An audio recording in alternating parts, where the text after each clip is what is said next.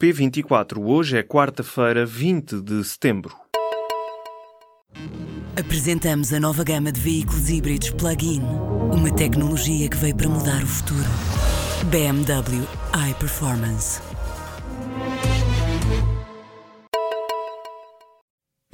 14 dirigentes do governo catalão envolvidos na organização do referendo à independência foram detidos pela Guardia Civil nesta quarta-feira. Ao início da manhã, as autoridades espanholas entraram em vários departamentos do governo autónomo catalão envolvidos na preparação do referendo agendado para 1 de outubro.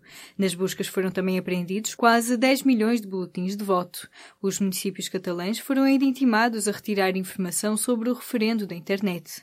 Carles Puigdemont, presidente da Generalitat catalã, acusou Madrid de agressão coordenada e de ter suspendido de facto a autonomia catalã. A autarca de Barcelona, Ada Colau, também denunciou a estratégia repressiva de Rajoy. O secretário de Estado da Administração Interna solicitou à Proteção Civil uma auditoria para verificar as licenciaturas de todos os dirigentes e elementos da estrutura operacional. O despacho foi assinado pelo secretário de Estado Jorge Gomes na segunda-feira e determina que o relatório desta auditoria deverá ser entregue na próxima segunda-feira, dia 25. A licenciatura é um requisito obrigatório para o desempenho de funções dirigentes ao nível superior e intermédio na estrutura operacional da Proteção Civil. Este mês, na sequência de uma polémica pelo fato de ter obtido a licenciatura com base em equivalências, o comandante da Autoridade Nacional de Proteção Civil demitiu-se. O sismo que abalou o centro do México nesta terça-feira fez pelo menos 217 mortos, de acordo com o balanço atualizado na manhã de quarta-feira pela Proteção Civil Mexicana. O número de vítimas deverá continuar a subir. Entre elas estão pelo menos 22 crianças que morreram depois de uma escola primária ter desabado no sul da cidade do México. As operações de busca e salvamento continuam. O sismo de magnitude 7.1 na escala de Richter fez tremer vários estados do México e aconteceu exatamente 32 anos depois do terrível terremoto de 1985 que vitimou 10 mil pessoas. Os juízes desconvocaram a greve marcada para os dias 3 e 4 de outubro. O anúncio foi feito nesta quarta-feira pela Associação Sindical dos Juízes Portugueses.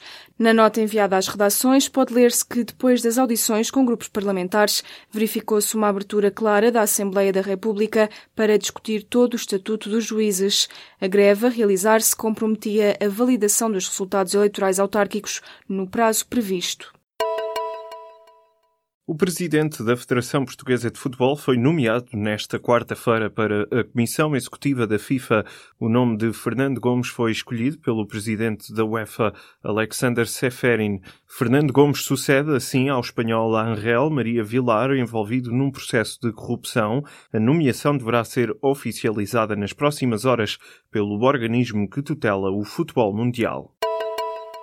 O mosquito transmissor do vírus da dengue foi identificado pela primeira vez em Portugal, na região norte do país. O anúncio foi feito nesta quarta-feira pela Direção-Geral da Saúde e pelo Instituto Ricardo Jorge. A DGS adianta que até ao momento não há indícios de risco acrescido para a saúde da população. Nesta altura está a ser realizada uma monitorização. A situação está a ser avaliada pelos serviços de saúde pública da região norte em articulação com as autoridades centrais. A infecção do vírus de dengue transmite-se através da picada dos mosquitos do género Aedes infectados com o vírus, não correndo transmissão, não ocorrendo transmissão de pessoa para pessoa. Os vetores existem em extensas áreas do planeta, particularmente nas regiões tropicais e subtropicais. Os gestores dos programas do Portugal 2020 vão ter de acelerar a execução dos programas comunitários, estando agora concentrados nas despesas de projetos que têm de enviar à Comissão Europeia para certificação. O Governo foi assim levado a chamar as autoridades de gestão dos vários programas, isto porque ou Portugal acelera o passo para aproximar o volume de despesas certificadas às metas de execução mínima que impõem os regulamentos comunitários, ou é anulada a atribuição desses montantes.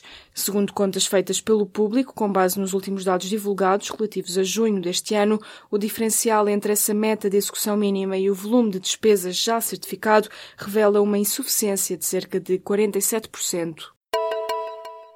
O furacão Maria chegou a Porto Rico. No local já se notam os efeitos dos ventos que atingiram os 250 km hora. De acordo com os serviços meteorológicos porto-ricanos, há perigo de várias inundações e o governo criou cerca de 500 abrigos. O furacão Maria baixou de intensidade nesta quarta-feira, passando da categoria 5 para categoria 4, mas continua a ser considerado extremamente perigoso pelos especialistas. Para já não há registro de vítimas mortais. As Caraíbas enfrentam um novo furacão depois de a região ter sido fustigada pela passagem do Irma e do José. A proposta do governo e os projetos do Bloco de Esquerda e do PAN sobre o direito à autodeterminação de género baixaram hoje à Comissão sem votação no Parlamento. Os partidos que apresentaram projetos estão praticamente de acordo nos princípios gerais sobre as alterações ao regime atual, mas as dúvidas dos comunistas levaram a que pedissem que as propostas baixassem à discussão em comissão sem serem votadas na generalidade.